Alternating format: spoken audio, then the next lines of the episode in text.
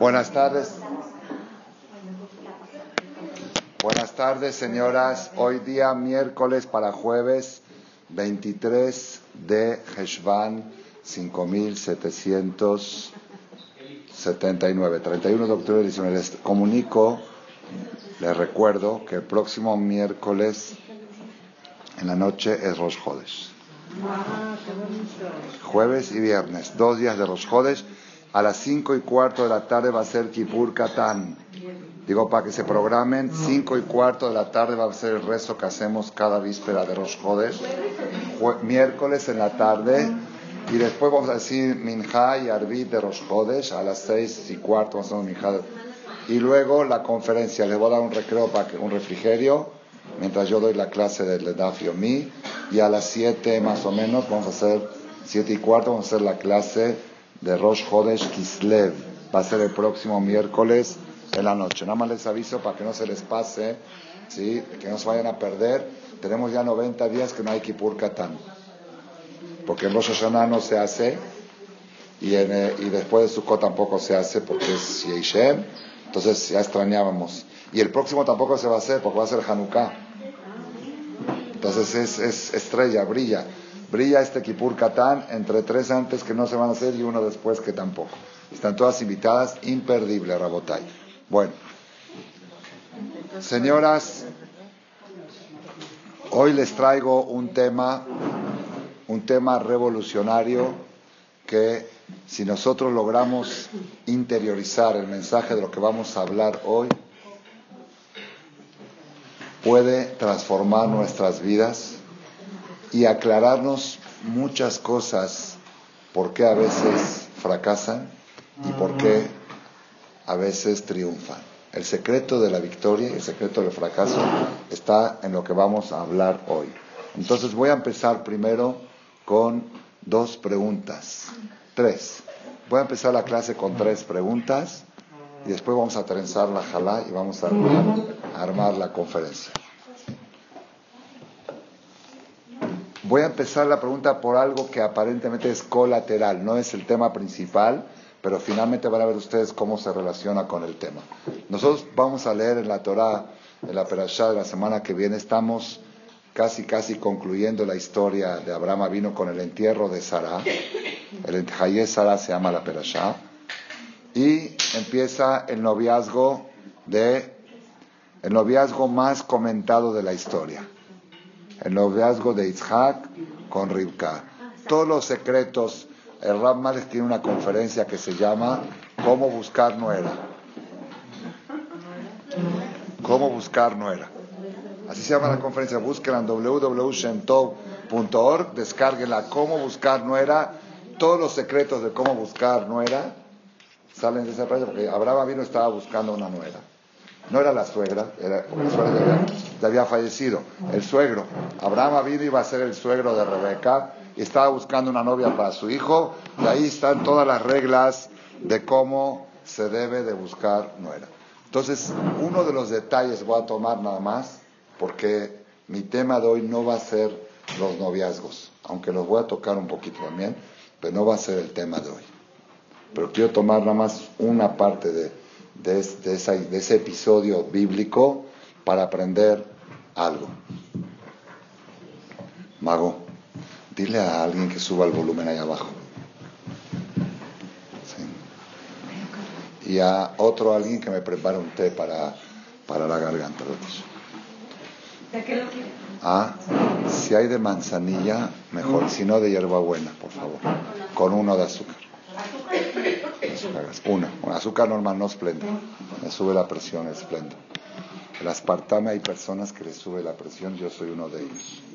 Entonces, si hay, gente que sufre de alta presión, es muy probable. Me pasaba a mí, me tomaba un café y me subía la presión.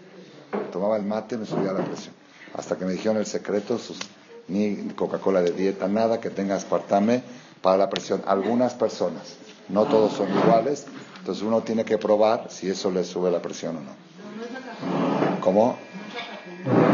Por eso, hay, hay, algunas cosas que suben y cada persona es diferente. Hay personas que el aspartame les sube la presión. Regresamos, Rabotay. Está Gracias. Entonces la Torah nos cuenta en este episodio y como les dije, no me voy a concentrar en el episodio en sí, sino en un detalle que quiero aprender, un mensaje trascendental para toda la vida, no nada más para los noviazgos.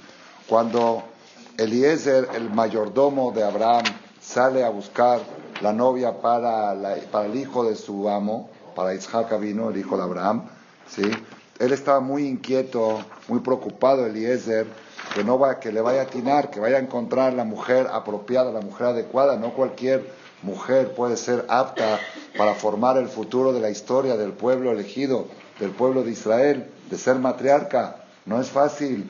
Y, uno a veces las apariencias engañan, dice, no, esa niña se ve, se ve muy buena, como hoy dicen. Ah, sí, está muy bien. Dicen, esa niña está, es buena, así para el si, si tiene ir al chamán, tiene ir al chamán, así algunos preguntan. Las apariencias engañan. Entonces, hay que le baje un poquito, Mau, para que no haga este ruido. Un poquitito. Bueno, sí. No, ya le bajó demasiado. Ahora, bueno, bueno. Entonces, Eliezer estaba muy preocupado y necesitaba señales de la mujer apropiada para el hijo de su amo. Que le bajen un poquito. Ok. Entonces, la, la prueba que todos ustedes conocen, la famosa, que es famosa, es que él dijo, y será la niña que yo le voy a decir, dame agua Ahora estamos en el día del agua, del corte del agua, todo el mundo está. Nunca se habló del agua tanto en las noticias. el tema de la primera llamada, ¿tú tienes agua? ¿A ti, te, a ti ahí está la perashá del agua. La perashá del agua. La Gemara dice que los tzadikim encuentran sus parejas en los pozos de agua. Jacob vino también la encontró en el pozo de agua. En el pozo de agua, no en la llave. No en la llave, en las cubetas en las cubetas, ahí está, la, ahí está el éxito. Hoy voy a hablar de las cubetas también, En mi jardín hay un pozo. Hay un pozo, ¿tiene para, para cargar agua? Cisterna. Ah, cisterna, pero no agua natural de, de, pozo.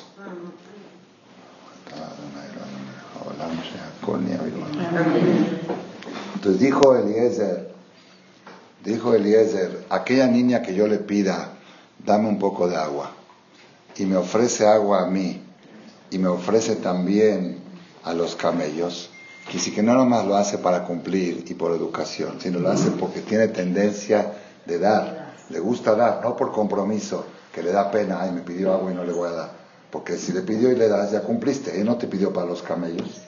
¿Sí? Entonces, aquella, niña que me diga así, esa es la apropiada, Otao y así fue, ¿ok? Y eso todos saben que llegó Eliezer, terminó de decir esa, esa promesa a Dios. Y luego, luego sale Rivka con su cántaro y se acercó Eliezer. Dice, Vayarot Saebet Likrata. Corrió, Eliezer corrió hacia ella. ¿Por qué corrió hacia ella? Esta parte no todos la saben. ¿Por qué Eliezer corrió hacia ella? Que espere que la niña llegue, espere que vengan otras y a ver por qué corrió hacia ella. Dice la Gemara, lo trae aquí también Rashi, ¿qué pasó? Pasó algo muy raro.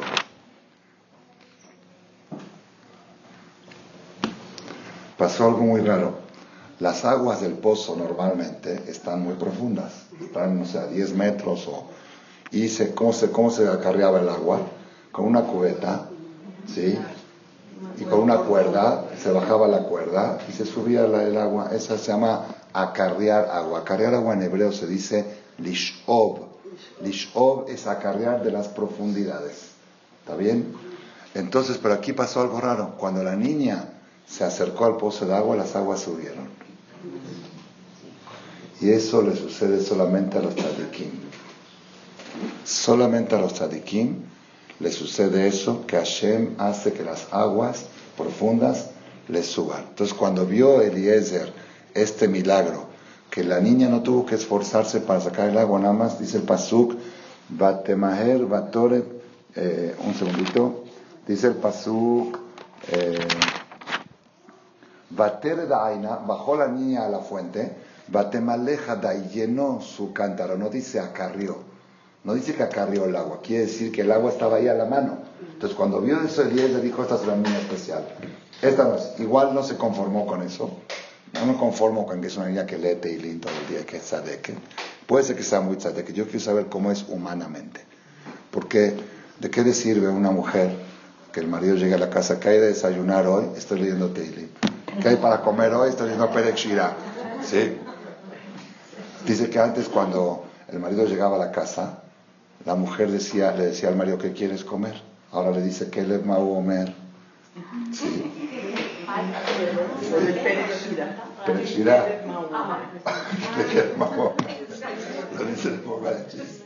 Ok, en el Perexirá, el perro que dice, el este que dice. ¿sí? Entonces, en vez de decir al marido, marido, ¿qué dices? ¿Qué quieres? El perro que dice, el perro que dice. Entonces dijo Eliezer, primero que todo ya vi que las aguas le subieron, quiere decir que está de que. Ahora voy a hacer la otra prueba, la que dije del Gesed, cómo es ella humanamente, qué tan altruista es, es egoísta o es altruista, hizo la prueba con el camello. Entonces, es un punto que no todo el mundo conoce de Rebeca, que una niña, Tzadeket, que las aguas le subieron. Muy bien. Pero después cuando Eliezer le pide a Rebeca que le traiga el agua de tomar, y ella le contesta, te voy a dar a ti, también a tus camellos, ahí la Torah dice que Rebeca fue y acarrió agua. Ahí no dice Batemale, ahí dice Batishab, Gamni Maleja Eshab, Batishab, repite varias veces la Torah, y acarrió, quiere decir que Rebeca tuvo que esforzarse y bajar la cuerda y subir, todo. Entonces preguntan los comentaristas, el Ramban y otros comentaristas, dicen, si dijimos que a la que Hashem se la pone fácil y hace que el agua le suba, ¿sí? ¿por qué en la segunda instancia, en la tercera instancia, cuando baja a buscar agua, la Torah dice que tuvo que, que tuvo que acarrear el agua? Porque ahí no dice también que el agua estaba ahí y la llenó. Entonces el Ramban Nachmanides, que es un comentarista muy importante de la Biblia, él da una respuesta natural y sencilla que no nos deja mucho mensaje. Él dice, los milagros a los adikim se les hace una sola vez, para demostrar que Hashem lo quiere. Si ¿Para qué Hashem le hace milagro a los adikim? Para demostrar estoy contigo. Ahí está que las aguas te subieron, pero no vas a vivir todo el tiempo con milagros. Entonces, a la primera vez que llegaste, te subieron las aguas ya ves que te quiero, ya ves que estoy contigo, ahora camina normal, ve y acarrea. Así dice el Ramban Nachmanes. Pero hoy vamos a escuchar una respuesta espectacular de Rabbi Levitz Hagmi Bardichu, espectacular, de lo más bonito que he escuchado en mi vida. Pero se lo voy a decir con introducción. Entonces, otra vez, primera pregunta de la noche. ¿Por qué Rebeca, la primera instancia que fue a buscar agua, las aguas subieron? La segunda y la tercera tuvo que ella acarrear el agua y esforzarse y bajar y subir? Esa es la primera pregunta. La segunda pregunta, cuando Noah, vamos a remontarnos mil años atrás, cuando Noah tenía que entrar al arca para salvar el mundo, tenía que salvarse a él, a su familia y al mundo, a la especie animal también, y las plantas, todo, Noah metió todo. Todo lo que tenemos hoy en el mundo estuvo en la Teba. Si hay uvas, porque hubo uvas en la Teba. Si hay aceitunas, porque si no, ¿cómo se, cómo se sembró? Si todo se acabó. Todo Noah metió. ¿Qué es el aire? Si Noah metió todo a la Teba, metió todo tipo de animales y todo tipo de, de plantas, ¿sí? Sin embargo, los animales teorim, los animales kasher, vaca, toro, eran siete. Siete parejas. Siete toros, siete vacas. Los animales no kasher eran dos parejas. ¿sí? Así está escrito la Torah. Pero hay una, hay una contradicción en la Torah, ¿sí? En un lugar dice que los animales Shenaim, Shenaim, Bau, el Noach, el Ateba, de dos en dos vinieron a la Teba. Se entiende que vinieron solitos. Noach estaba en la Teba, abrió las puertas y de alguna manera, por alguna intuición, que un instinto que le puso a los animales para salvarse de las lluvias que estaba diluviando, se metió atrás. Pero en otra parte dice que Noah fue a buscar a los animales. Dice Shiva, como dice el Pasuk, David el Ateba.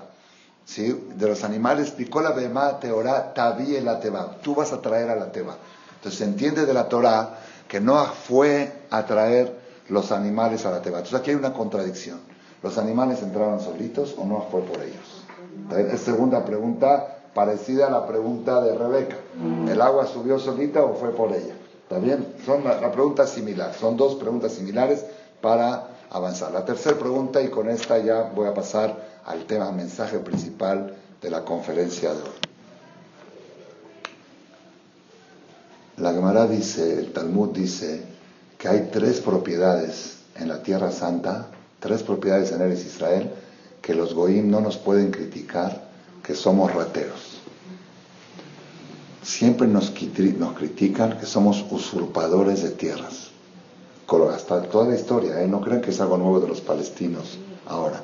Desde siempre los goim decían que listimaten, pero los yudim es el, eh, es el hidro, como no está entrando agua yo creo. Mago, Dile a Ricardo que apague el hidro, es el hidromático de ahí arriba. Está trabajando en vacío. No sé, mejor que lo apague. Toda la historia, Listimatem, está el primer Rashi de Perashat Bereshit, capítulo 1, versículo 1. Dice, ¿por qué la Torah empezó con Bereshit? Para que si los goyim nos lleguen a acusar de rateros porque tomamos la tierra de los kenanitas, ahí le decimos Bereshit bara Elohim, toda la tierra la creó Dios, la tierra es de él, y él tiene derecho a decir a quién se la da. Un tiempo se la dio a los kenanitas, luego se la prometió a Abraham Avinu, como está escrito en la Biblia, y no estamos robando nada. Pero igual siguen diciendo los goyim que somos rateros, hasta hoy en día. Dice la Gemara que hay tres propiedades que los goyim no nos pueden criticar porque está escrito bíblicamente que fue comprada con dinero. Está escriturada, hay escritura pública. Hay un registro público de las propiedades. Ustedes conocen el registro público de las propiedades. Cada país, cada municipio tiene registro público de las propiedades. El registro público más grande de la historia es la Biblia. La Biblia es un registro que se publica en 30 idiomas, 40 millones de ejemplares se imprimen cada año de la Biblia en todos los 30 idiomas.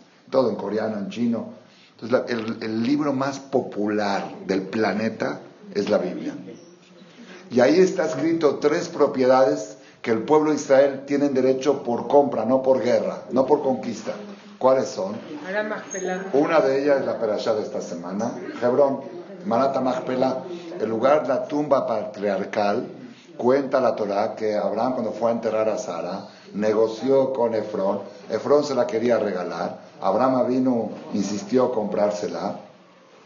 Y ahí, y ahí está escrito en claramente que le pagó Arba Meot Shekel Kesef. En los conceptos de hoy 400 mil dólares. O verla sojar una moneda que circulaba en todo, en todo el mundo, una moneda fuerte. Le pagó Abraham a Efrón. Y con eso hizo la adquisición y quedó escriturado para todas las generaciones que Meharata Machpelah la compró Abraham vino para tumba, para enterrar ahí a los tzadikim. Ahí está Adam y Javá, Abraham y Sarai, Isaac y Rebka, Jacob y Lea. ¿Está bien? La segunda propiedad que los goim no nos pueden criticar es Shechem. Cuando Jacob vino regresó de casa del suegro, ya regresó con toda su familia y tuvo el enfrentamiento famoso con su hermano Esar, que finalmente tuvo un final feliz, que se abrazaron y todo eso. Jacob llegó a un lugar en el camino que se llama Shechem. Shechem está dentro de la tierra de Israel. En la, llegó ahí y se, se instaló ahí, dice Pasuk, Iken et y compró la, la porción del campo donde él se instaló de Hamor Abishechem, se lo compró a Hamor Abishechem, Bemea Kesita, le pagó 100 Kesita, que es una moneda que había en esa época. Dice la Torah claramente que Jacob vino, compró Shechem, ¿y cuánto pagó por ella? Está registrado en el registro público de las propiedades, la Biblia, ¿está bien? Y la tercera es el lugar del Bet Amigdash, el Arabait, el lugar del templo, el monte del templo. David Amelech lo compró así, cuenta la Torah, que quiera verlo en la Biblia, en Samuel 2, al final, el último capítulo, compró David Amelech el terreno de Aravna Haibusi. Aravna era un goy, él era el dueño de esa propiedad de Arabay y David Amelech lo mandó a llamar y dijo, yo quiero comprarte la propiedad para construir ahí el templo sagrado de Dios. Y vino a Arabna y le dijo, ¿cómo crees que te lo voy a cobrar? Te lo regalo, para mí es un honor. dijo David Amelech, no, yo quiero comprarlo y ahí cuenta cuánto compró y cuánto pagó y que compró esa propiedad con dinero y firmó un documento, un testimonio de compra. ¿Está bien? Entonces hay tres propiedades. Todas las demás propiedades pueden acusarnos, aunque la acusación es falsa. ¿Por qué? Porque la ley internacional dice que toda propiedad conquistada en guerra es tuya. Es ley, es ley, no es robar. Si hay una guerra y uno conquista en guerra una propiedad, así fue todas las conquistas de toda la historia. Alejandro Magno, Napoleón Bonaparte, todos los emperadores y no se considera algo ilegal. Es parte del sistema que Hashem puso en el mundo, que si hay una guerra y uno en la guerra gana y conquistó un territorio es de él. aunque, aunque sea verdad que lo ganamos en guerra, también tenemos derecho. Es lo que no entiendo yo de los palestinos, de los árabes, eh, que somos usurpadores de tierra. Oye, hicimos guerra, tú, ustedes nos declararon guerra, nos defendimos, conquistamos esto, ¿y qué quieren ahora? Y ganamos la guerra, ¿qué quieren? Bueno, eso es, ok, entonces aquí nos dice la Gemara que todas las propiedades nos pueden acusar de rateros, menos de estas tres. Yo cuando estudié esto dije, qué bonito. Empiezo a ver las noticias de Israel. Y las únicas propiedades que exigen los árabes son esas tres. Esas. Meharata Mahpelah. Ustedes saben que Meharata Mahpelah hay un sector de la tumba de Itzhak que no podemos entrar ahí. Más que 17 días al año es de los árabes, de los musulmanes. ¿Qué tienen que ver los musulmanes con Itzhak? Todavía si fuera Abraham, es el padre de Ismael, pero Isaac era la competencia de Ismael. Por Isaac corrieron a Ismael de la casa. ¿Qué tiene que ver? Porque hubo un incidente una vez, una matanza, un asunto, hicieron un arreglo. Isaac, si tú vas hoy a Merata Magpelah, se puede sentar a la de Abraham, y a la de Jacob y a la de Adam Arishon. El sector que es de Isaac es de los musulmanes. Me acuerdo una vez estaba yo ahí en Merata Magpelah y llevé unos teilim de, de Shem Tov, los, los dejé ahí, para la gente que viene. Justo había un, un cura de España, Goy. Sí, me dice, ¿me puedo llevar uno? Dije, si quiero aprender el salmo en el texto original bíblico. Este, había un yudí de Argentina, de turistas, estaban ahí, de casualidad nos encontramos, y estaban viendo, se ven atrás de las rejas, se ven las cosas y vieron que en el techo estaba escrito todo en árabe, todo grabado en árabe, en grabación, grabado en el techo así como en escultura. Dice, ¿y eso qué es? Dijeron, son textos. Sí, ¿por qué está en árabe? Dice, pues porque es de los árabes. Dice, me dijeron, yo ahora mismo me voy a subir y voy a explotar todo eso y voy a quitar. Dije, tranquilo, tranquilo, hay política, hay cosas. Entonces, ¿qué ganamos con que Abraham vino, fue y compró? ¿Qué nos quiere enseñar la Torah, que hay tres propiedades que nos pueden, no nos pueden acusar, si nos acusan. La segunda, más, más este, que están los goim, los árabes contra, es Arabay, Jerusalén, está la mezquita de Omar. Uno saben el escándalo que se armó en el último viaje que estuve yo en Israel. Cuando ustedes bajen aquí abajo, en el pasillo van a ver un, cuadro del cótel. ¿Sí? Si se dan cuenta, no tiene la mezquita. Están sacando cuadros del cótel sí, grande, sin la mezquita. A mí siempre me chocaba, desde chiquito. La primera vez que vi el cuadro del Kotel, dije, ¿eso qué es? Dije, un lugar donde los, donde los muslimín le rezan a Mahoma. Dije, ¿y eso está en el lugar más sagrado? Dice, no, no lo pueden tirar. Yo le dije, papá, papá, ¿por qué no lo tiran? Dice, no lo pueden porque entonces van a tirar todos los knis en todo el mundo. ¿Sí? Por, por motivo de shalom, no lo pueden quitar. Pero sí es chocante. Es chocante que haya millones de musulmanes los viernes ahí hincándose y Muhammad y Muhammad y, aparte con el micrófono se escucha como rezan y todo. Sí choca, ¿no?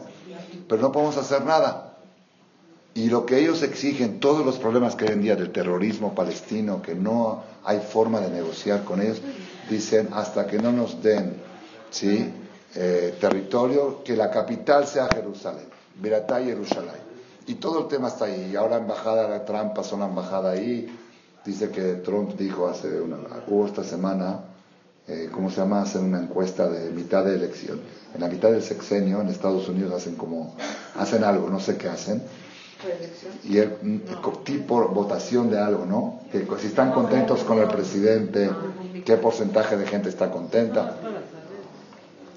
Y Trump contó en una entrevista que cuando le habló un presidente, le hablaban, le hablaban presidentes de Europa para decirle que por qué va a pasar la, la embajada a Jerusalén, les colgaba el teléfono. Dijo, no les contestaba, les colgaba el teléfono. Dice, ¿cómo, quién, ¿quién le pregunta al patrón por qué? ¿Sí? Si yo prometí en las, en las eh, elecciones que yo iba a pasar, estoy cumpliendo mis promesas. Oye, ¿por qué pasas? ¿Qué te metes en mis cosas? Le colgó la, le cuelga. Así, no les daba explicaciones, les colgaba la bocina. ¿Sí?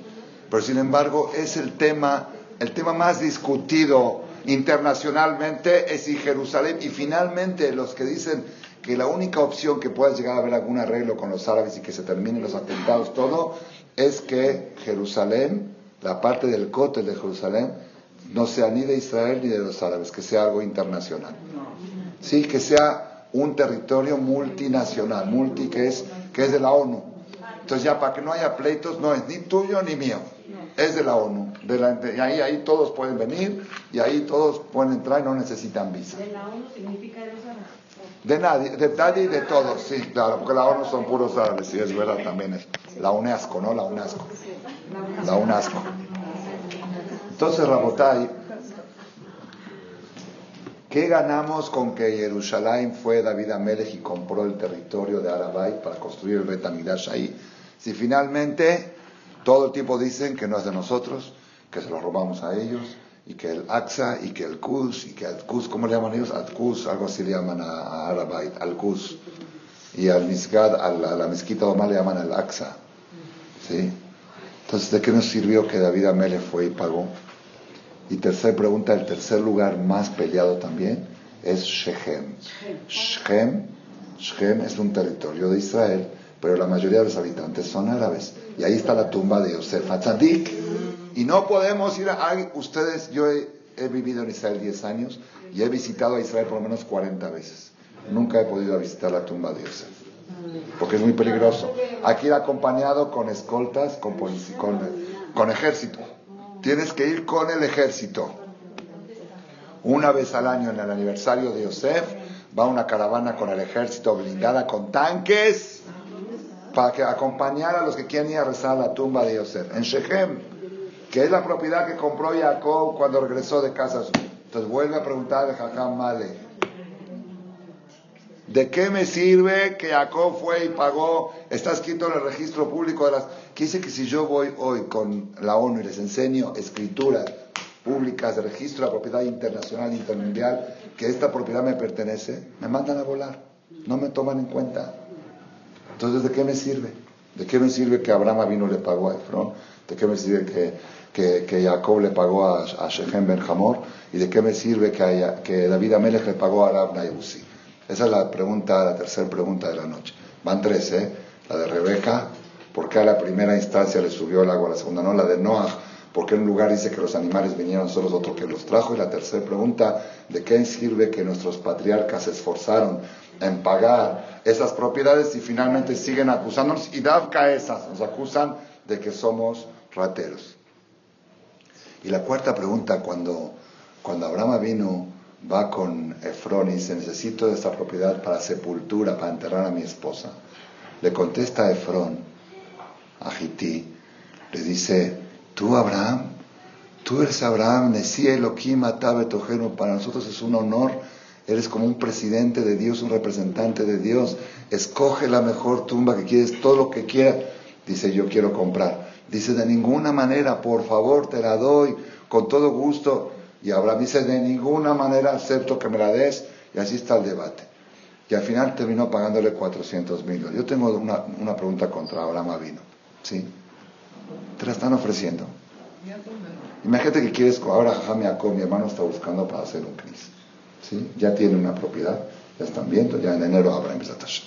Imagínate que van a negociar con el vendedor. El vendedor es Goy. ¿Sí? Y el vendedor dice, uh, ustedes son el pueblo judío el pueblo elegido, el pueblo de Dios, primera vez que me... Se la regalo. Va a ser un colel ahí, se la regalo la propiedad. Viene Jajam y dice, no, yo la quiero pagar, yo aquí tengo el dinero y que... Si le sobraba dinero a Abraham vino, que se lo dé a Jajam Shaul Malek y abre otro colel. Yo tengo mucho lo que hacer con él, hay mucho lo que hacer con el dinero. Si tienes dinero sobrante, se puede usar para traer más abrejim. ¿Sí? ¿Entendieron la pregunta? Como que se ve un poco hasta soberbio el debate que hubo entre Abraham y Efrón. No, yo tengo lana, a mí no me regales nada. Bueno, te estoy regalando. Si tienes dinero, Abraham no tenía en qué invertir el dinero. No tenía Hnasat Orjim, no tiene una casa abierta al, mundo. ¿Ustedes saben cuántos alumnos tenía Abraham Abin? ¿Cuántos? El Maimónides dice Rebabot, decenas de miles, decenas de miles de alumnos y de que gente que comía en su casa y que les daba de comer. No le faltaba a Abraham vino qué hacer con el dinero. ¿Por qué tanta insistencia? No, no, Bejesef Malé. ¿Está bien? Esa es la quinta pregunta de la noche y ya se acabaron las preguntas. Repaso las preguntas. Rebeca, agua 1 y agua 2. Noah, animales 1, animales 2. Las tres propiedades que compramos para que no digan que somos rateros. Y la, cuarta pregunta, ¿por qué tanta insistencia de Abraham vino? Ya son, las preguntas se terminaron y ahora voy con la respuesta.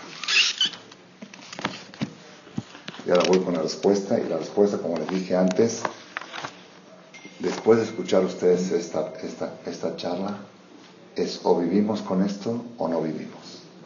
Es ya, es o, sí o sí. Si es, aquí está todo el secreto, aquí está la clave de todo, de todo. Esto que, este secreto que les voy a decir ahora está escrito en el Zohar, fuente máxima de la Kabbalah. Yo no estudio Zohar porque es peligroso, pero hay algunas partes del Zohar que las pusieron simultáneas con la Perashá. Entonces, esos hicieron un Humash que se llama Humash Abair y pusieron abajo partes del Zohar que son partes que nosotros podemos llegar a entender, no son cosas tan místicas así de la Kabbalah. Y eso, esa cosa sí podemos estudiar. Cosas más profundas ya es peligroso, se necesita mucha pureza. ¿sí? Una de las condiciones para estudiar Kabbalah, ¿sí? una de las condiciones que cuando yo quise empezar a estudiar, me dijo el Jajam, con mucho gusto ya puedes, Nada más hay 10 condiciones. Están en el libro Ez Haim, de Rabhaim Vital, en la introducción, dice 10 condiciones para estudiar Kabbalah. Dije, pero yo también tengo 40 años, Rabia Kovilel. Me dice, pero 40 años no son 40 años de edad, son 40 años de sabiduría y tú, con tu estudio que tienes, ya estás preparado para estudiar Kabbalah. Nada más antes de estudiar, lee la introducción, las condiciones. Empiezo a leer las condiciones. Y una de las condiciones que dice la persona que se acerca a estudiar Kabbalah, tiene que asumir un compromiso de jamás en la vida, por nada del mundo, enojarse. El enojo y la Kabbalah es cortocircuito explosivo. Kabbalah con Kas es un arma nuclear. Es, es explosivo. La energía nuclear es muy buena, pero si pones explosivo, dinamita, se, se acaba el mundo. Dice, si tú puedes comprometerte que jamás en tu vida te vas a enojar, métete a estudiar Kabbalah. A ver, éntrenle, éntrenle, a ver quién le entra. Yo trato de no enojarme. Sí, toda mi vida lucho con eso de mantener siempre la calma y no alterarme.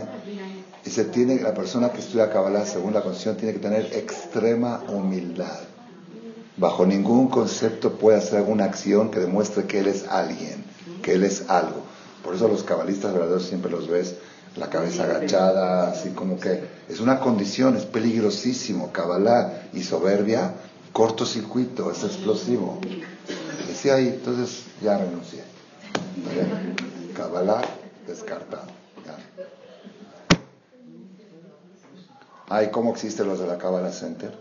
Pues para qué les cuento en lo que acaban. No quiero, no quiero abrir cosas, pero es por lo mismo. Porque estudian la Kabbalah sin la preparación moral requerida para este tipo de estudios. Para estudiar, fíjense que para estudiar Gemara y Humash normal no hay, no hay requisitos.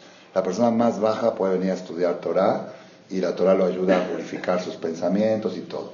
Pero Kabbalah sí está muy restringido, muy.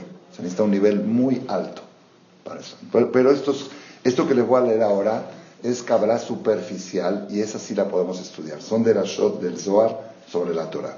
Y dice así. Patah Rabbi Shimon Amar. Abrió la boca Rabbi Shimon. ¿Saben quién es Rabbi Shimon? Rabbi Shimon Bar Yochai. ¿Cómo no saben? Los que vienen aquí a la Guaoma no saben. ¿Cómo? Tenemos aquí festejando ya 30 años. cada año en Lagba Rabbi Shimon Bar Yochai, que festejamos en Lagba Omer. Él es el que hizo el Zohar. Él abrió su boca y dijo, Kol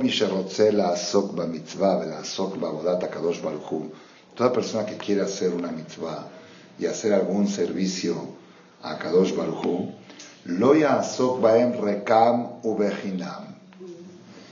Cuidadito de no hacerlo, ni fácil ni gratis. Ni fácil ni gratis. El tzarich adam la baem tiene que la persona hacerlo con esfuerzo y con inversión financiera. Nael la adam la set la la kadosh baruchu. Es un privilegio esforzarse por las cosas divinas. Shenemar ishke De tomar, bueno, acá dice así.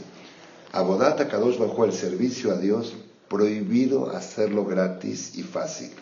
Porque las acciones que se hacen fácil y gratis no atraen la energía que contiene esa acción. La energía escondida dentro del tzitzit, del tefilín, de las velas de Shabbat, de la halá, de la tevilá, la energía que contiene la mitzvah, la mitzvah la hiciste, la mitzvah la cumpliste, la orden la cumpliste, pero la luz que contiene esa mitzvah no la puedes obtener si no es con esfuerzo y con, y con inversión, con gasto. ¿Cómo? שאינו זוכה באותו מעשה להמשיך עליו רוח קדושה כלל, sí, אלא במחיר מלא. Dice acá así, בספר המחשבים, en el libro de los brujos, שלימד אשמדי את שלמה המלך, el rey de los, que no se dice de noche, se llama este nombre que dije, ya no lo quiero repetir, ¿está bien? Ese nombre que dije es el rey de los estos, que, el, que, Salomón, el rey Salomón, tenía amistad con él, como cuenta la historia, que Shlomo Amelech Hashem le dio tanta jojma que podía tener el control también sobre estas criaturas y sobre el jefe de ellos que se llama este nombre que dije. Ahí hay un libro que se llama Libro de Brujerías que le enseñó este a Shlomo Amelech. Ahí está escrito, Kol la amor la ruach tum'ah Toda persona que quiere alejar de él malas vibras y cosas negativas que se alejen de uno, aquella acción que quiere hacer para que se le alejen de él cosas negativas, tiene que hacerlo con esfuerzo y con gasto, con lo que le pidan, no negociar siquiera el precio. Ben meat ben arbe, que alab, lo que le pidan, tiene que aceptar pagar por ello. Porque, miren qué secreto, ¿eh? De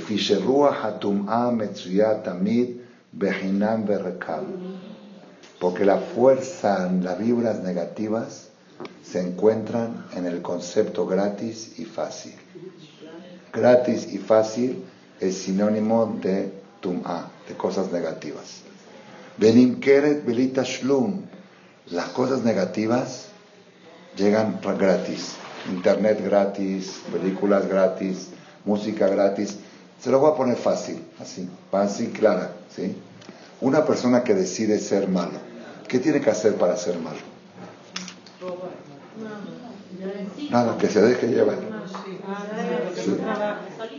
que si se deja llevar por sus impulsos y no se controla, Quiere decir que ser malo es automático, es por default, es gratis, es fácil. Ah, claro. Pero el que quiere ser bueno, ¿qué tiene que hacer? Venir a las clases de jajamale, este, esto, a, esforzarse, a hacer cosas. Entonces, todo lo que es gratis y fácil es sinónimo de maldad. Y todo lo que es esfuerzo y pago es sinónimo de bondad. Por eso, por eso cuando la persona las cosas espirituales no son así. Las cosas buenas son Bemehir Malé, con el costo total, Ubeamar Rab con mucho esfuerzo para que la persona pueda lograr acercarse a las vibras positivas y alejar de él vibras negativas. ¿Sí? Este es el secreto que está escrito en el Zohar. Moray Berabotay, aquí tenemos nosotros una cosa impresionante. En el libro Kafa Haim, que es un posek sefaradí, Rabbi Haim Sofer, estuvo hace como 100 años, en Alajot de Lulab, ahí trae ciertas opiniones en base a este Zohar, que dice que una persona que le regalaron un etrog,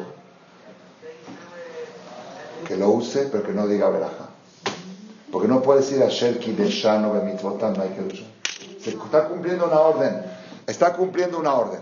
Porque Hashem dijo agarrarás un etrog y está agarrando el etrog. No, es, no, es, no se considera desertor y no se considera infractor. Porque está cumpliendo la orden. Pero a Sherki de Shano que voy a recibir Kedusha con esta mitzvah, no, no hay Kedusha. Si no pagaste por ella, no hay Kedusha. Yo, bueno, acá ya me, ya me criticaron porque yo cada año regalo Etrogim a la gente que dona al templo, ¿sí? Hay dos respuestas. Una respuesta es, probablemente, si la persona ya sabe que a través de ese donativo va a recibir esto de regalo, probablemente ya se considera que aunque la gente dona mucho más de lo que vale el etro, ¿sí? pero es una cortesía que le da el templo, que ya se puede pensar que es como para una compra. Y segunda respuesta, yo como institución tengo obligación de acaratato, de regalarle cosas a la gente. Y la persona, según su criterio, hay personas que yo les mando su etro y me mandan 100 dólares aparte. Me dicen, el etro no lo quiero regalar. Muchas gracias por su gesto. Si yo de mi parte tengo que cumplir, ¿sí? No ¿Entendieron cómo está? De mi parte tengo que cumplir. Es como una persona que dice, ¿por qué le das un pastel al otro si el pastel engorda? ¿Por qué ponen pasteles aquí en Marcela si están en contra de la dieta? ¿Cuál es la respuesta? Una persona me criticó una vez, me dice, el azúcar y todo lo que ponen aquí en el templo es perjudicial para la salud. Yo, por mi compromiso del lugar, tengo que poner pasteles y frituras y chicharrones y todo. Y cada uno, según su criterio de dieta, decir de qué sí y qué no. Y no se considera que yo esté haciendo un pecado en poner a la gente cosas que lo hacen engordar. ¿Están de acuerdo o no? Más o menos es la idea también con lo del lugar. Yo tengo obligación de darte una cortesía porque viste el donativo. Y tú tienes que tener tu criterio si hay gente que yo le regalo lulab y se lo regalan a otra persona que saben que no tiene o que no va a agarrar lulab y él mismo al de él lo compra. Hay fórmulas, pero eso ya es decisión tuya. ¿Entendió cómo está? No es contradicción lo que el jajam hace con lo que el jajam está hablando. Una cosa es que yo les diga, no es bueno aspartame porque sube la presión. Y otra cosa es que aquí les pongo aspartame en el esplenda. ¿Me entendieron cómo está? Y tú tienes que usar tu criterio si lo vas a usar o no. Entonces volvemos a botar al tema. El secreto impresionante que está escrito acá es el éxito, el éxito de la persona en este planeta está concentrado en una frase, esfuerzo y costo. Y el fracaso de la persona en esta vida está en una frase, fácil y gratis. Fácil y gratis es sinónimo de tum'a, sinónimo de vibras negativas. Costo y esfuerzo es sinónimo de Dios, de Kedushah. Y aquí está toda, todo el problema de la humanidad, especialmente nuestra generación que la gente busca las cosas fáciles y gratis. Todo el mundo sabe que para poder subsistir se necesitan recursos, dinero, pero buscan easy money, plata fácil, Las Vegas, el juego, otras cosas que no quiero decir. Bueno, ¿por qué no abres una tienda? Uh, abrir un local, abrir una tienda, esforzarse. La gente anda buscando lo fácil y lo gratis. Y si me da tiempo les voy a explicar por qué, por qué sucedió esta situación, especialmente en esta generación. Ustedes saben que en nuestra generación uno de los problemas más graves que tenemos es la gran cantidad de solteros y solteras que hay.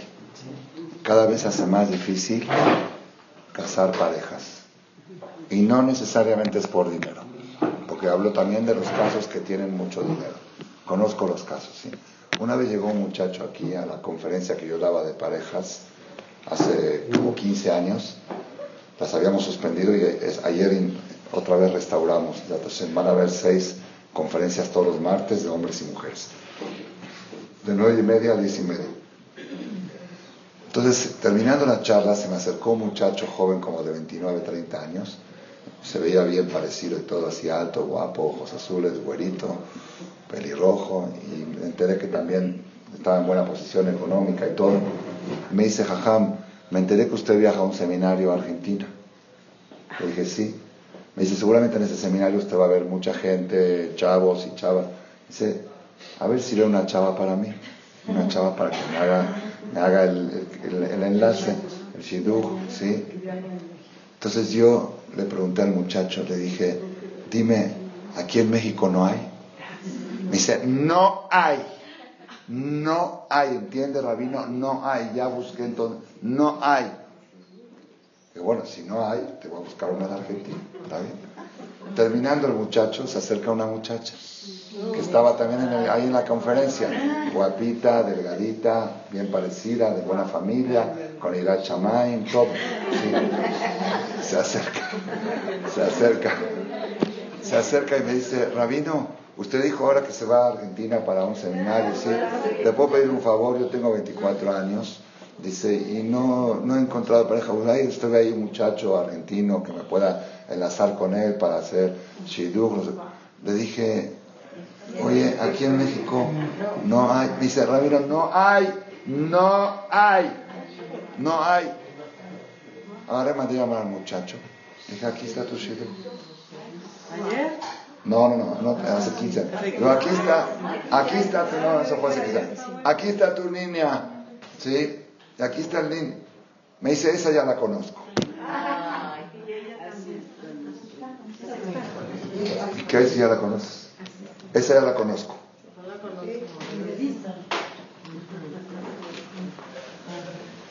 Así es, está escrito en el Midrash que por eso Hashem durmió a Adán para sacarle a Javá. ¿Por qué dormido? No puede hacer la cirugía despierto. Con anestesia local. ¿Por qué tuvo que hacer la anestesia total? Pues va a decir, esa ya la conozco. Tiene que ser algo que la vea como nueva. ¿sí? Pero entonces, ¿cuál es el problema, la botella de la nueva generación de los jóvenes? Los jóvenes andan buscando una niña que le haga clic desde el primer día. Que la vea y le hace clic. Lo encendió. ¿Sí? Y lamentablemente, los clics ya no hay. Y aparte yo les voy a decir una cosa, es un secreto, pero por experiencia. Yo fui terapeuta matrimonial 10 años. Todos los noviazgos que fueron con clic, al otro día de la boda hacen clac. No hay. Las cosas que vienen fácil con clic. Todos queremos tener un buen matrimonio. Todos. El problema hoy de los matrimonios es que no están dispuestos a invertir.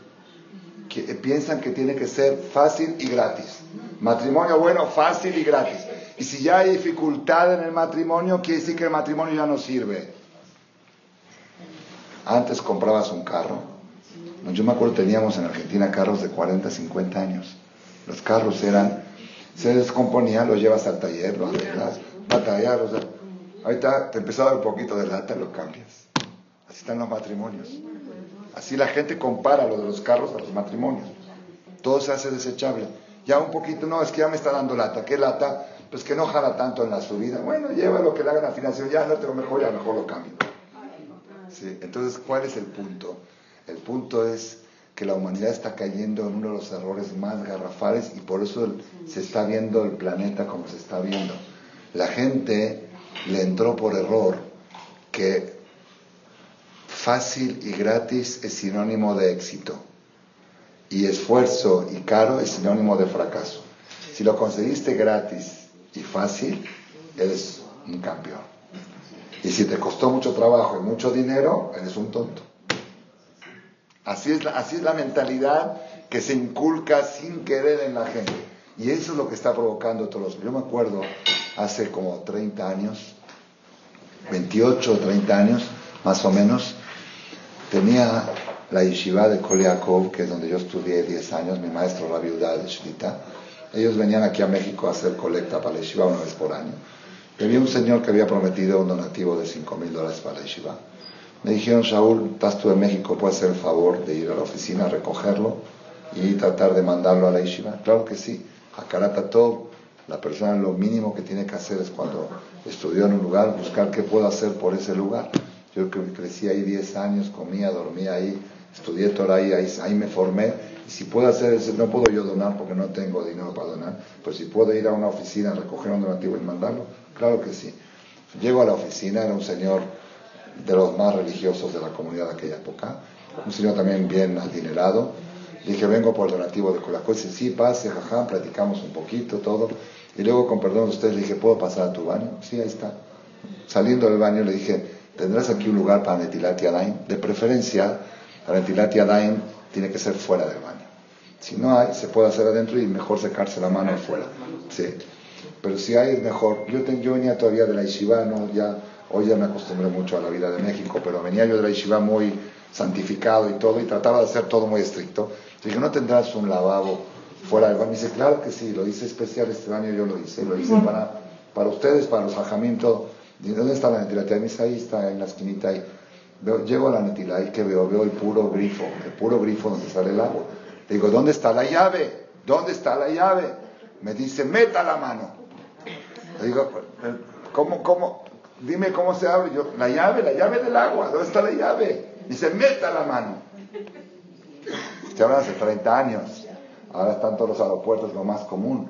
Pero ahí yo creo que de los primeros en México. Ah, sí. Meto la mano y. Digo, brujería, brujería, esto es kishuf, es kishuf. Yo no puedo entrar otra vez a este lugar. Algo me estás haciendo. ¿Cómo, cómo puede ser que metes la mano y sale el agua? No, no puede ser. Me dice, no, jaja, qué brujería, usted está atrasado. Esto es lo último de la tecnología, es un sensor que tiene sensibilidad y capta la energía del, del, humano y hace que se, que se suelte el agua. Me volví loco. Pero después que me volví loco, me puse a reflexionar y dije, Ribono Shelolam. Mi abuelita, Alea Shalom, para traer agua tenía que ir al pozo, como Ribka, y acarrear el agua de la cubeta, y tapaban con la cubeta. Mi abuela, todavía mi abuela Malek, ella me contaba que para bañar a sus 11 hijos, porque mi abuela Malek crió 11 hijos, ¿cómo los bañaban? No había calentador de agua. En un dud, ¿cómo se llama en un dud? En una olla de agua de metal, cuáles, con carbón la calentaban, con carbón en el patio, en el hosh, ¿Saben qué es el Hosh? La vecindad, la vecindad, el vecindario. En el medio había un patio. Ahí venían, cada quien traía su carbón y su olla, esas ollas como las de pintura. ¿Sí? ¿Así o no? Se descalentaba el agua ahí. ¿Cómo, vamos a hacer ahora que no hay agua así? ¿Cómo se va a bañar la gente ahora? Sí, esperemos que no. Esperemos que no. Y entonces calentaba, prendían el carbón, calentaban el agua. ¿Y cómo bañaban a los niños? Así me contó mi abuelita y se agarraban un poquito de agua caliente, le metían el jabón adentro con la esponja, las tallaban al niño todo de arriba hasta abajo, luego agarraban un poquito de agua caliente, la mezclaban con un poquito de fría porque estaba muy hirviendo y le echaban encima, lo desenjabonaban, agarraban la toalla, lo envolvían, despachado uno, despachado dos, así bañaban. Ah, no era añado, lo hacían una o dos veces por semana, viernes siempre, por Shabbat y quizá una vez más a la semana. Dije, mi abuelita, para hacer Netilat Yadayim, tenía que ir al pozo de agua y acarrear y traer y cargar y aguardarlo y taparlo. Vino Baruch Hashem la modernización y creó el sistema hidráulico, Ishtabach, Shemode Borolama, hay tuberías. Las tuberías es uno de los milagros del, siglo que el agua viene desde... Ahora la gente está pensando en eso, porque pero nosotros lo tenemos natural. Ahora que te dijeron que están arreglando las tuberías, nos dijo el, el de aquí abajo. Dice, a las 8 de la mañana van a suspender el suministro de agua, pero aquí todavía hasta las 2 de la tarde va a haber. ¿Por qué? Si los ductos son tan grandes, ellos los suspenden de allá, pero todavía siguen circulando. Entonces uno empieza a pensar que... Desde Baruch Hashem hicieron el sistema hidráulico para que las aguas nos lleguen a la casa, pero hay un problema, hay un, tú ya te ahorraste ir al pozo a cargar agua, te ahorraste todo eso. Pero hay un problema grave. El enorme esfuerzo de mover la llave, de hacer así la llave, eso te puede provocar un trauma. Eso, eso, eso es desesperante, tener que hacer así para que salga el agua del grifo. Shema Israel. ¿Ya sabes qué? Voy a tener que ir al psicólogo Pues sí.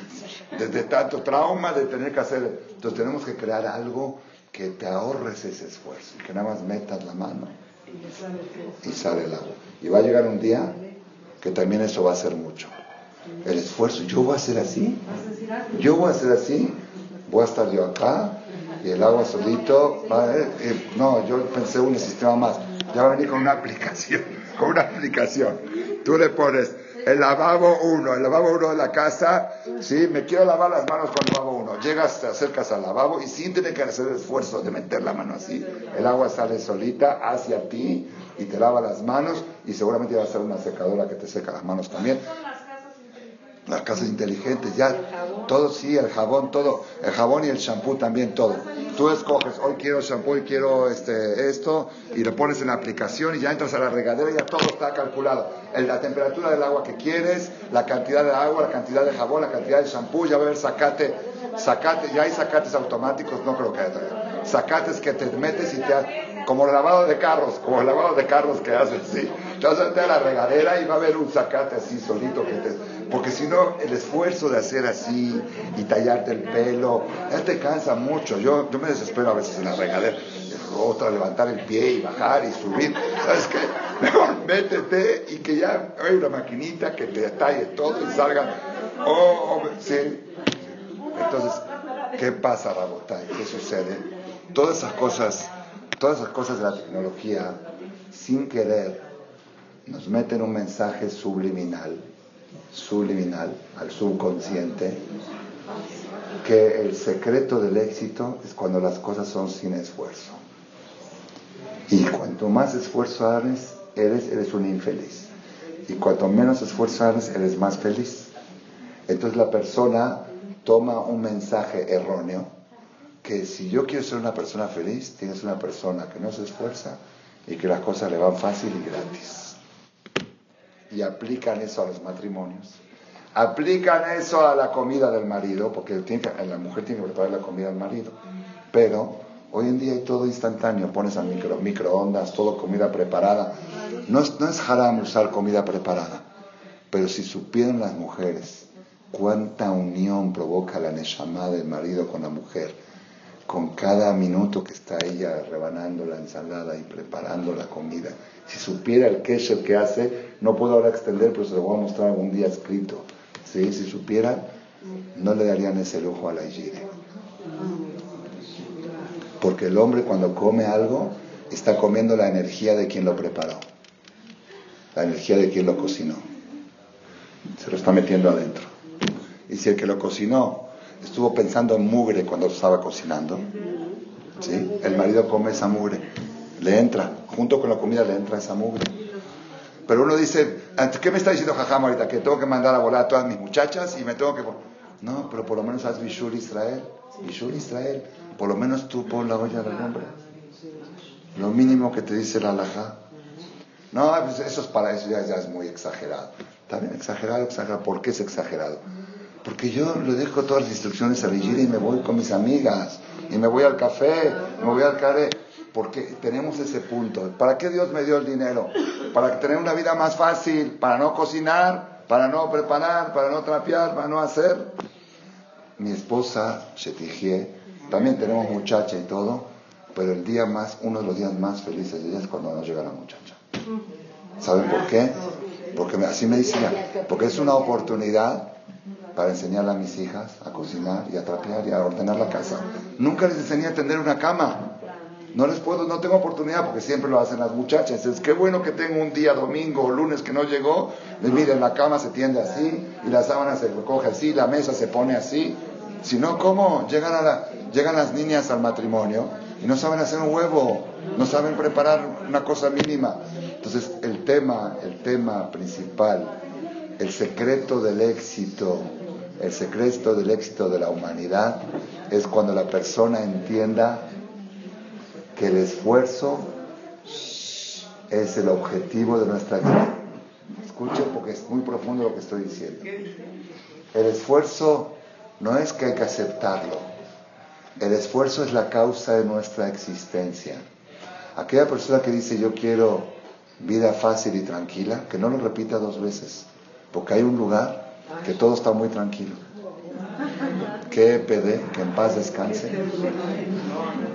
Ahí, si tú no quieres tener broncas en la vida, ahí no hay broncas.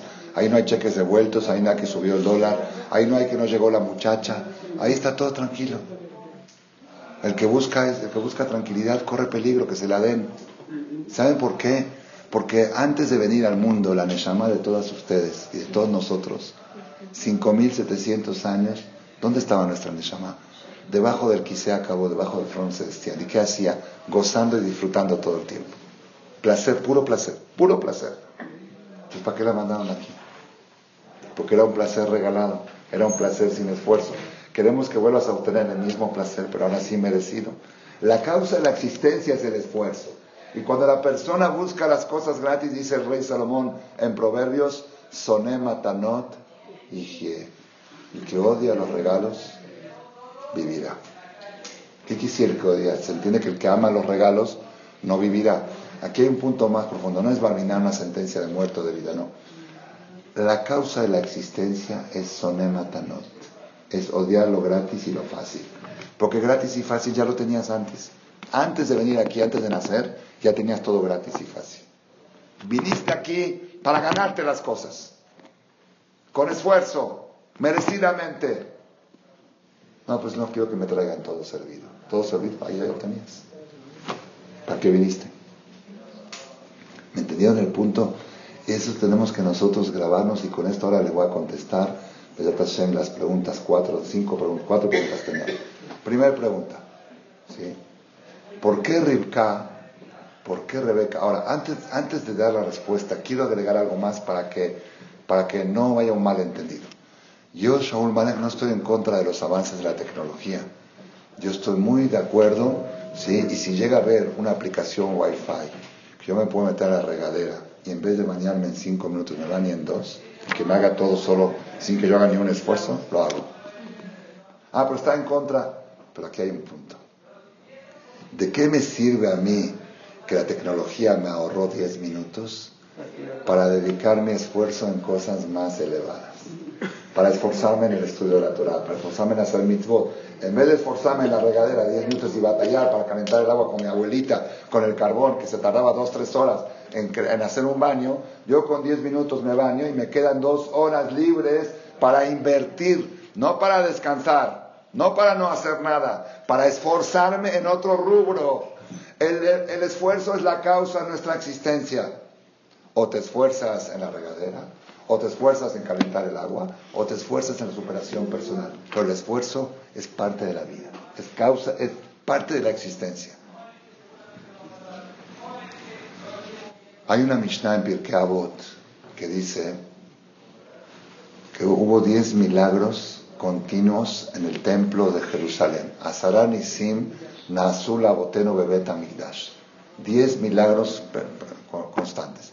Y trae, por ejemplo, que había tanta carne en los, de los colonos y no había moscas. Cuando hay carne hay moscas. Carne y sangre, moscas, y no había una mosca. Dos, no olía feo, nunca abortó una mujer.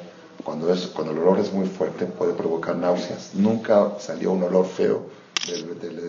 son milagros constantes. Otro milagro que jamás las lluvias apagaron el fuego del Mizbeach. El Mizbeach, el altar donde se hacían todos los korbanot, estaba en la parte destrechada del Beta, en el patio del Betamidash. Tenía altura de 5 metros, se subía con una rampa y los Koanim subían ahí, hacían el servicio y el fuego, el fuego tenía que estar encendido las 24 horas, tu cada Mizbeach. Jamás las lluvias apagaron el fuego del Mizbeach. ¿Ustedes han visto las lluvias de Jerusalén? Son más o menos como las de hoy, del, las lluvias de invierno de Jerusalén. El que vivió en Jerusalén sabe. Y los vientos del invierno hacen chiflidos en las ventanas que no te dejan dormir, te soplan ahí en las montañas. Había lluvias fuertísimas y jamás se apagó el fuego del Mizbeach. Es un milagro muy grande, constante. Otro milagro dice la Mishnah, que el Ketoret, el incienso que tenía que subir el humo hasta el Shamay, Jamás el viento desparramó el humo. El humo siempre estaba en forma de columna. Era un milagro, había viento impresionante y el, humo seguía subiendo a Shamainas. ¿Está bien? Dice Rabhaim de Volozhin, que estuvo hace 200 años, alumno principal del Gaón de Vilna, en su libro Ruach Haim, es un comentario sobre Pirkei Avot. de lo más precioso que he visto, que he escuchado en mi vida, que he leído, y de casualidad lo abrí porque no estudié todo ese libro. Una vez estaba buscando algo y de casualidad, no hay casualidades, porque Hashem sabe que Jajamar necesita temas nuevos para sus conferencias. Y Hashem hizo que yo vea esto que les voy a decir ahora. Esto que les voy a decir ahora vale más que toda la conferencia que les dije. Y es, es en, el misma, en la misma línea, pero es impresionante. Dice, dice Rabhaim Bolojin que tiene una pregunta. ¿Por qué dice que el milagro era que las lluvias no apagaban el fuego? ¿Por qué no hizo Hashem un milagro que en esa parte no llueva? ¿Puede hacer Hashem que en una parte llueva? ¿Cuántas veces sales de Tecamachalco con diluvio? Llegas en Palmas y está seco, seco el piso. Llegas en Office Max y está seco. Y dices, ¿cómo pues estaba lloviendo? Aquí llovió y aquí no llovió. Para Hashem es muy fácil hacer que en esta área no llueve. Pero no dice así. Dice que sí llovía, nada más que las lluvias no apagaban el fuego. Igual el viento. Porque dice que el viento no desparramaba el humo. Que diga que en ese lugar no había vientos. Dijo Rabhaim Bolojiner, Hashem quiso enseñar una enseñanza para todas las generaciones, que la persona no le pide a Dios que no haya problemas, no le pidas a Dios que no llueva, pídele que a pesar de la lluvia el fuego se mantenga encendido. No le pidas a Dios que no haya viento, que aunque haya viento, el humo siga en su curso. No hay que pedirle a Hashem que le quite a uno los problemas, hay que pedirle a Hashem que le dé a uno la fuerza de superarlos. Porque los problemas es parte de la existencia, son los que te hacen el esfuerzo, que te dan la oportunidad del esfuerzo. Si no hay problemas, todo es fácil y gratis y es tum, ah, es vibra negativa. Lo que te da la fuerza de la vibra positiva son las broncas que tienes que batallar. Lo que sí le tienes que pedir a Hashem, Hashem, por favor, estos problemas que no apaguen el fuego. Este viento que no quite el humo. Este problema que tiene Jajam Jacob ahora, que no lo desanime, que siga adelante. Eso tienes que pedirle a Boreolá. No le pidas que no haya problema. Yo, Baruch Hashem, en mi vida, ¿sí? he sufrido, no les puedo, si les cuento mi historia, se pueden hacer libros de cuatro volúmenes. Persecuciones por todos lados. Y de repente después Hashem me manda dos años de tranquilidad. Y ya estoy esperando la que viene. Sí, sí, yo estoy, ya estoy así, yo ya estoy, ya estoy curado ya estoy acostumbrado y ya no me asusto. Sí me aflijo mucho cuando me llega el problema. Llegan los problemas, pero llegan de donde menos te lo esperabas y llegan duros y, te, y, no te dejan dormir de noche. No duermo de noche. Mi esposa es testiga, no duermo de noche. Grave, si yo les cuento a ustedes, ustedes no pueden imaginarse de qué tamaños. Uno llega, dice, no, jajam habla así porque él todo le va bien, todo le va tranquilo. No se pueden imaginar. Ahora tengo ya unos años y medio más o menos tranquilo y ya estoy esperando la que viene. No, no, ya, ya, yo, es parte de la vida. No, mientras que hago, mientras que hago, mientras trato de echarle todos los kilos al estudio, a las conferencias, a las clases, a los seminarios, porque prefiero invertir fuerzas en eso. Que, pero Hashem dice, las leyes de juego yo las pongo. Yo te voy a decir en qué cancha vas a jugar. Ahora vas a jugar en cancha de dar conferencias. Y mañana vas a jugar en la cancha de cómo enfrentar el problema este con la comunidad y mañana con el vecino de enfrente que te quiere clausurar, mañana con el municipio que te quieren poner plumas y ya no quieren que la gente entre a tus conferencias. Y cada vez te voy a, yo te voy a, yo voy a decidir, ya me río, cuando llegan los problemas me río. Nada más le pido a Hashem una cosa, no le digo quítame el problema, digo dame inteligencia y sabiduría de salir superado de este problema. Que de este problema yo salga crecido, no salga reducido. Eso es lo que le pido a Hashem. Esa es la clave y lo que quería transmitirles en la clase de hoy. Mi maestro, la viuda de Shelita, me dijo, 10 años me tardé en cultivar mi Shalom Bait, en formar mi Shalom Bait. Mi maestro es un gador, ador. 10 años después nada más me esforcé en mantenerlo, pero en formar mi Shalom Bait, y hoy día se casan y a los 10 días se quieren divorciar. ¿Por qué? Porque hay problemas. ¿Y qué es el problema? ¿Pensabas que no iba a haber? El chiste de Shalom Bait es las diferencias, superarlas. Eso es lo que va formando el matrimonio. Y así en todos en los negocios, en todas las cosas. Vamos a contestar las preguntas, Rabotay. Cuando Rebeca viene a buscar agua para ella, para tomar agua ella, Hashem dice, te voy a demostrar que te quiero y las aguas suben, te la voy a poner fácil. Te la voy a poner fácil para demostrar que Hashem le facilita la vida a los tzadikim. Pero cuando vas a buscar agua para hacer una mitzvah, para darle agua a Eliezer, fácil, fácil no es negocio. Fácil no es negocio. Ahora echa la cubeta y acá. ¿Entendieron el punto, la diferencia entre la primera y la segunda? La primera que era para ti, Hashem dijo, te la voy a poner fácil para que te sobre tiempo y fuerzas para hacer mitzvot.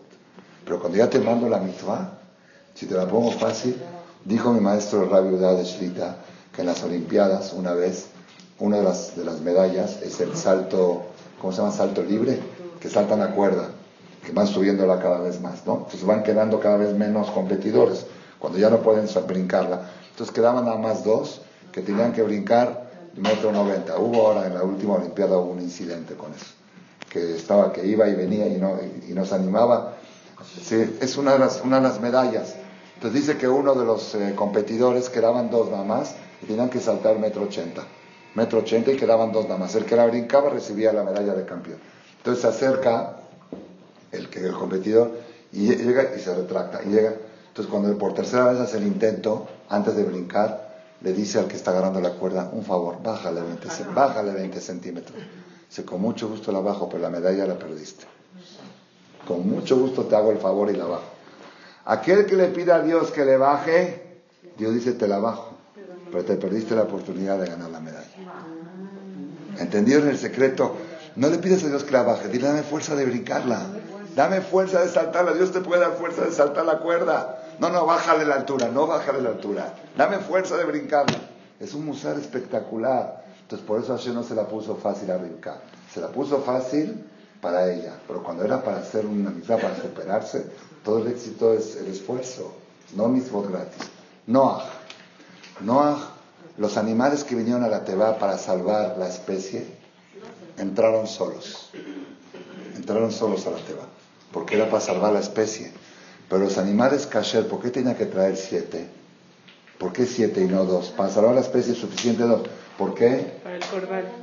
Porque después que salgan de la teba iba a traer corbán. De esos animales iba a traer corbán Hashem. Entonces esos animales son para corbán, corbán ve a buscarlos. No, no, no fácil. Que no vengan solos. ¿Me entendieron cómo están? Los animales que son para conservar la especie entran solitos. Los animales que van a hacer en el futuro corbán de ellos si entraron solitos ya fue fácil. Si fue fácil ya perdió, se perdió el chiste. Por eso tuvo que ir por él. Moray, ¿cómo? Ese está fuerte.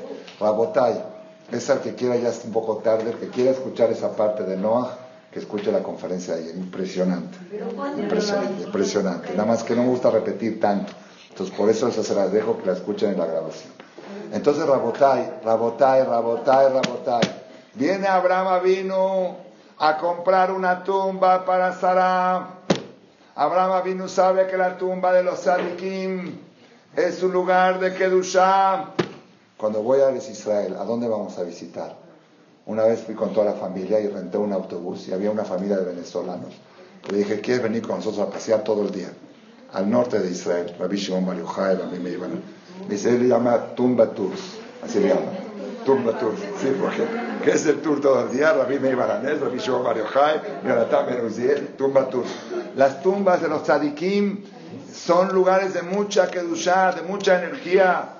Viene Abraham vino a comprar la tumba de Barata Machpelah. Le dice frente la regalo, regalo. Si me regalas una corbata te la acepto. Pero un lugar tan kadosh, pagado. Aquí no quiero, aquí no quiero regalos, porque si hay regalos ya no hay que duchar, señores. Cumplo con la mitzvah de enterrar a mi mujer, pero el lugar ya no es kadosh, porque ya fue regalado. Insistió Abraham hasta que pagó el valor total. Dijo, ni descuento acepto, ni descuento, ni rebaja acepto. Igual Jacob vino. Jacob vino cuando compró esa propiedad donde se instaló. Dice que construyó ahí un, un Bet el Bet Le puso el nombre Betkel. No quiero gratis. Voy a construir un templo aquí pagado. David Amelech va a ser el Bet Amigdash de Jerusalén. No acepto regalos porque si hay regalos, hay un templo, hay sacrificios, pero no hay que y lo que queremos es vibra. Lo que queremos es energía. Ese es el secreto. Dice que el, Arizal, cuando iba a comprar mezuzot, nunca preguntaba cuánto cuesta. Se imaginaba cuánto cuesta, más o menos. Le ponía al vendedor tres veces más. Si cóbrate y dame el cambio. Porque si pregunto cuánto cuesta, es como que tiene valor, como que hay duda, que si es muy caro no la compro o quiero más barato. Él se imaginaba, una mezuzá puede costar 60 dólares, le ponía 100, dame el cambio. Y dame el cambio. Ni siquiera preguntaba cuánto. Las mits, ¿por qué? Porque ahí está la energía, ahí está la vibra, ahí está la fuerza. Eso no. Voy a terminar nada más con una historia ¿En chiquita. Hebrón, ¿En no se aprovecharon el precio? ¿No se aprovechó el...? Se aprovechó en el tipo de moneda que le cobró. El precio, se dice que el precio también estaba más caro. Sí, pero Abraham no lo interesó. ¿Sabe por qué? Dice que si, si Efrón supiera la energía que tenía ese lugar, porque estaba ya la Marichón, ni en millones de dólares se la hubiera vendido. Pero él pensó que engañó a Abraham vino y se la cobró caro. Dice, mira qué tonto este, le cobré 400 mil dólares. Y Abraham sabía que vale. Y en verdad el Yehudí, cuando va y compra una mezuzá y le costó 500 dólares la mezuzá, siente que hizo una gamba. Porque si sabe la eternidad que obtiene con esto, dice, me salió gratis. Pongo una mezuzá y cada segundo me está protegiendo, estoy cumpliendo una mitzvah, me salió gratis. Hay que tener mucho cuidado, muchísimo, muchísimo, delante de los hijos y los nietos nunca quejarse del precio de las mitzvot, ni del precio de la carne kosher, ni del queso.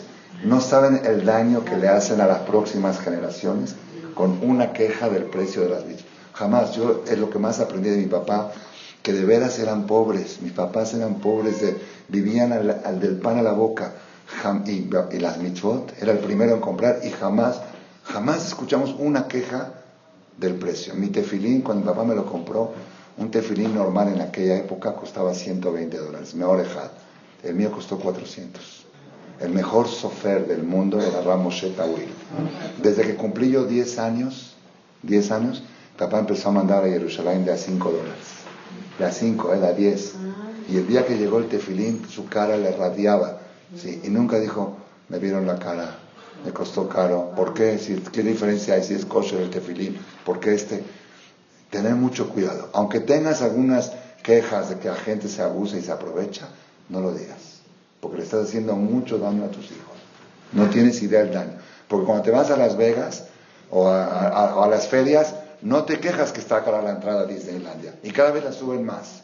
Porque es vacaciones, para eso, para eso trabajamos. Estamos disfrutando, estamos paseando. Y de repente por la mesuzá te quejas, por el tefilín te quejas, por el, por kosher.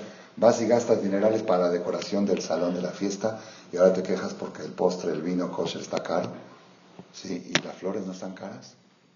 Porque hay... De... Entonces ese es el punto que tenemos que nosotros tomar. Nada más les voy a contar esto porque va a complementar mucho la conferencia y va a ser privilegio de los que vinieron hoy y no vinieron ayer. Con esto voy a terminar. Mamás, pero es, Ustedes no van a creer lo que van a escuchar ahora. Es más, es Shaya. Tengo un amigo en, Buenos Aires, en Argentina, apellido Kugielski. Él estudió de soltero en Jerusalén, en la yeshiva de Kol yo estudiaba en la yeshiva de Kol y nos íbamos a visitar. Ya se abrieron los caminos, se fue a Argentina, se casó. Él se dedica a ir a las provincias de Buenos Aires, las provincias de Argentina, a mil kilómetros. Ahí hay Yehudim de las primeras, los primeros inmigrantes que llegaron de Europa hace 120 años, no llegaron a Buenos Aires. Se fueron, Juan Domingo Perón, que era el presidente que él quería poblar los lugares despoblados. Argentina es muy grande y tiene muy poca población, tiene 30 millones de habitantes y tiene el cuatriple de territorio que México. Entonces él quería poblar esos lugares. Entonces cuando llevaban inmigrantes los mandaba allá. Y los judíos, para estar tranquilos, incluso había un barrio, una, una una colonia que se llamaba Moisés Ville, la, la fundó Moisés Montefiori, Kiriat Moshe. ¿sí? Entonces, ¿qué pasó? Todo eso se desbarató y se perdió.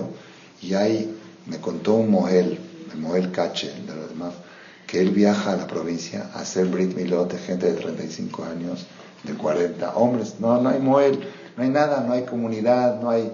Un día un jaján fue a dar una clase, vino el cura, le dijo al jaján, por favor, manden un rabino porque llegan los entierros de ustedes y yo no lo sé hacer. Yo digo el Padre Nuestro, yo no sé decir lo que ustedes rezan. Entonces manden a un rabino aquí para que dé los servicios. No hay nada. Entonces este amigo mío, él se dedicaba a ir a la provincia a buscar chavos de 14, 15, 16 años. Los traían a Buenos Aires los metían en una yeshiva con internado, les empezaban a enseñar al EP todo, y así rescatar, rescatar vidas, de Shamot. Pero hay un problema. De repente salía de que la abuela era Goya. Todos los primos, todos los hermanos de mi abuela, sus nietos son todos Goy. Todos Goy. Eran ahí de la provincia, de mi abuela materna. Todos.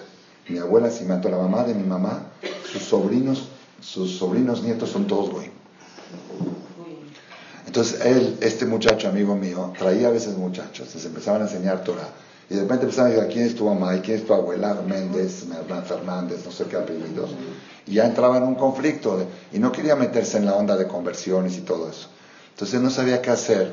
Por un lado, iba ahí a trabajar, a traer muchachos. Había que convencer a los papás que los dejen ir. Y por otro lado, cuando se encuentra con la sorpresa, él le preguntó esta pregunta a Rav Shlomo Zalmen Oyerbach, Rosh Shiva de Koltora, Alaba Shalom, que era un gadol el maestro de mi maestro, que fue su Rab también de él. Y fue con él y le dijo, Rab, ¿cómo puedo yo saber cuando voy a buscar un muchacho si es Yehudí auténtico? Porque a veces son güeros y blancos y no, se ve, no tienen cara de goy. Sí, porque ahí también hay muchos goyim europeos y todo en Argentina. ¿Cómo puedo saber si es Yehudí 100% o no? Le dijo Rab, impresionante, no, no, no, no, no, ustedes se van a volver locos de la respuesta. Le dijo, mira, si cuando vas a buscar al chavo y le dices a los papás, me quiero llevar a su hijo a la yeshiva, los papás se oponen drásticamente y empiezan a hacer una guerra para que no te lo lleves, 100% Yehudi. Y si los papás te dicen, claro que sí, llévatelo, empieza a investigar. Porque la que es con dificultad. Si es Yehudi, entonces ahí se sabe que este niño va a ser Teshuvah y va a regresar a las raíces y va a ser un Gadol Torah. Ahí está, ahí tiene que ser con esfuerzo. Pero si es Goy, Goy gratis, llévatelo. De todos modos. Se lo dio como, una, como un tip. Dijo, si los papás se oponen, no investigues. Si los papás te dan facilidad, no es seguro que está mal, pero ahí investiga. Entonces, ese es el secreto del esfuerzo y la dificultad. Ahí está la clave del éxito. que tengamos el zehut de tener la, la fuerza siempre de ver los problemas no como problemas, sino como oportunidades. Cuando llueve, no le pides a Dios que deje de llover, pide a Dios que tu carro pueda llegar a pesar de la lluvia, que el fuego no se apague. Dile a Hashem, con todo y lluvia quiero llegar a mi clase de Torah. No diga Hashem más que pare la lluvia. No, no, que siga lloviendo porque yo pueda llegar a mi clase de Torah. Lo único que te pido a Hashem. Entonces, pedir siempre superarse a pesar de los problemas y no pedir que te quiten. Ese es el, la de Hashem. Que tengamos todos una vida muy exitosa. Amén.